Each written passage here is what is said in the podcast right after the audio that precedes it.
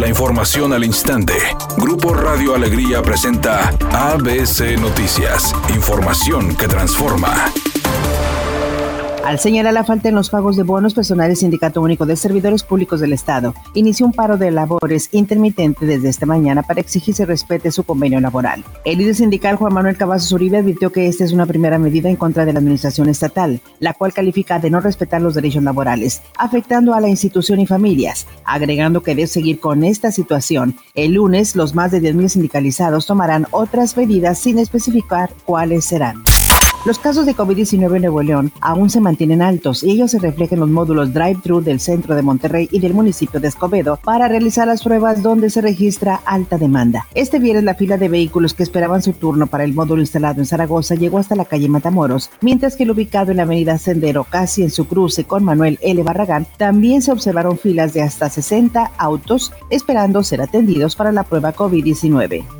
Maestros de la CENTE impidieron al presidente López Obrador ingresar al cuartel militar de Chiapas, donde celebraría la reunión con el gabinete de seguridad y la conferencia mañanera. Exigían que en ese momento resolviera sus demandas, pero el presidente dijo que no se sometería a grupos de intereses creados y que esa protesta nada tiene que ver con las bases del magisterio, sino que obedece a intereses políticos. Esto no lo puedo permitir porque no puede el presidente de México ser rehén de nadie. Hemos atendido a los maestros de México y los vamos a seguir atendiendo.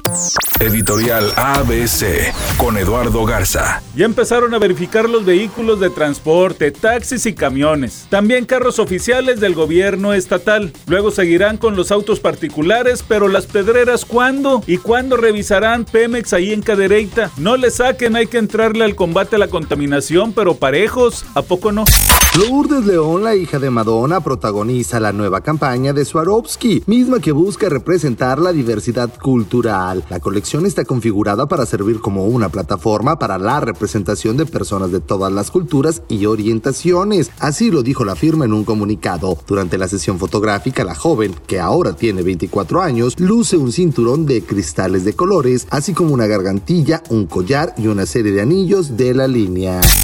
Accidente grave en la avenida Abraham Lincoln y Nueva Inglaterra en el municipio de Monterrey. Es con dirección hacia el oriente y no hay carga vehicular. Donde los automovilistas siguen avanzando muy lento, a 5 kilómetros por hora, es en el libramiento noroeste a la altura de la carretera Nuevo Laredo, límites con Escobedo y Apodaca. Se debe a un accidente, está complicando la circulación desde la carretera a Monclova. Y en el municipio de Monterrey nos están reportando también un semáforo descompuesto en la avenida Matamoros, esquina con Degollado, en la colonia Obispado.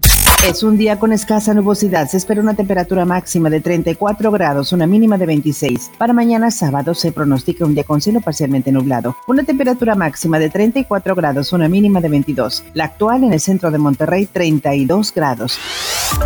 ABC Noticias. Información que transforma.